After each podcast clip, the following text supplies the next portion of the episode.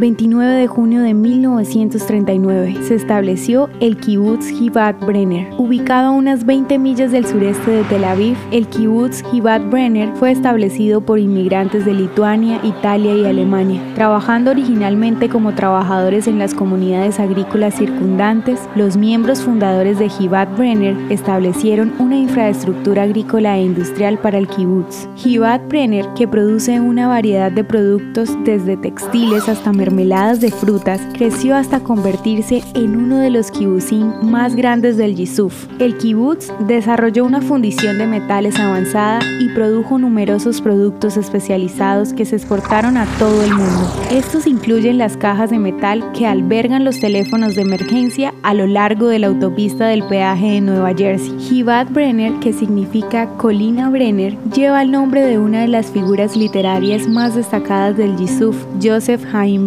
Al emigrar en 1909, fue el mejor escritor de la tierra de Israel en su tiempo y ayudó a traer el centro de la literatura judía de Europa a Palestina. Hoy, Givat Brenner continúa produciendo una amplia gama de productos. Además de cultivar aguacates, trigo, maíz y algodón, tiene una franja lechera, un club de jazz, un vivero de plantas y una planta de césped.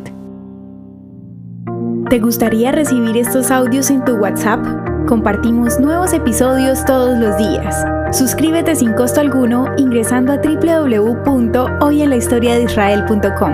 Hacerlo es muy fácil. También puedes encontrarnos como arroba hoy en la historia de Israel en Instagram, Facebook, Spotify y otras plataformas digitales. Comparte este audio para que otros conozcan más acerca de Israel.